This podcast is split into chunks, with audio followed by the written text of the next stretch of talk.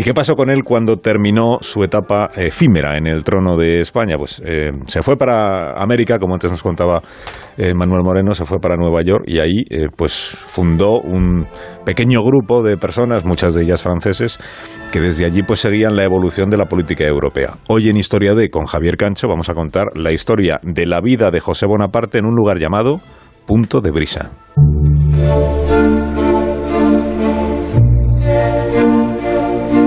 Tras su llegada a los Estados Unidos, José Bonaparte se instaló en una hermosa plantación de 60 acres en Nueva Jersey, muy cerca de Filadelfia. El lugar se llamó Point Breezy, punto de brisa.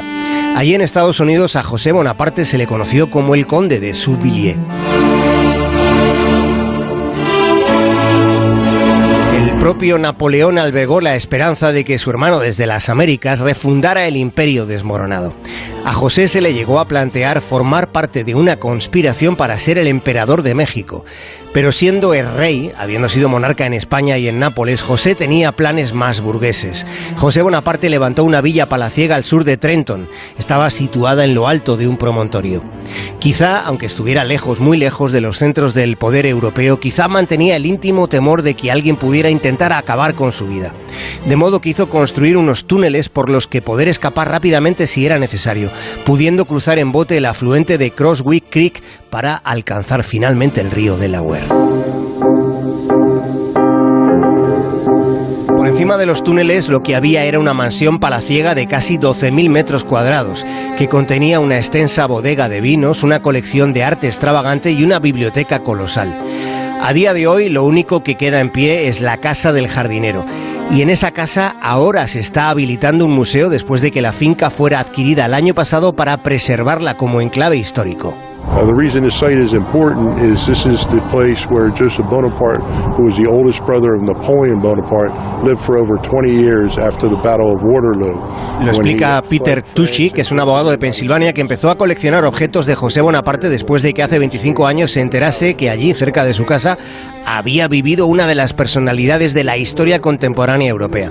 El señor Tushy está fascinado con el hecho de que el hermano del emperador Napoleón viviera allí durante más de 20 años.